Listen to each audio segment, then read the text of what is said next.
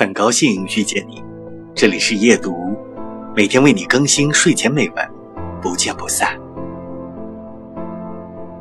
天气冷了些，我一个人坐在桌前，轻油灯加了个灯头，两个灯头燃起两朵青色小小的火焰，好像还不大亮，灯光还是不大稳定，正如一张怯弱发抖的嘴唇。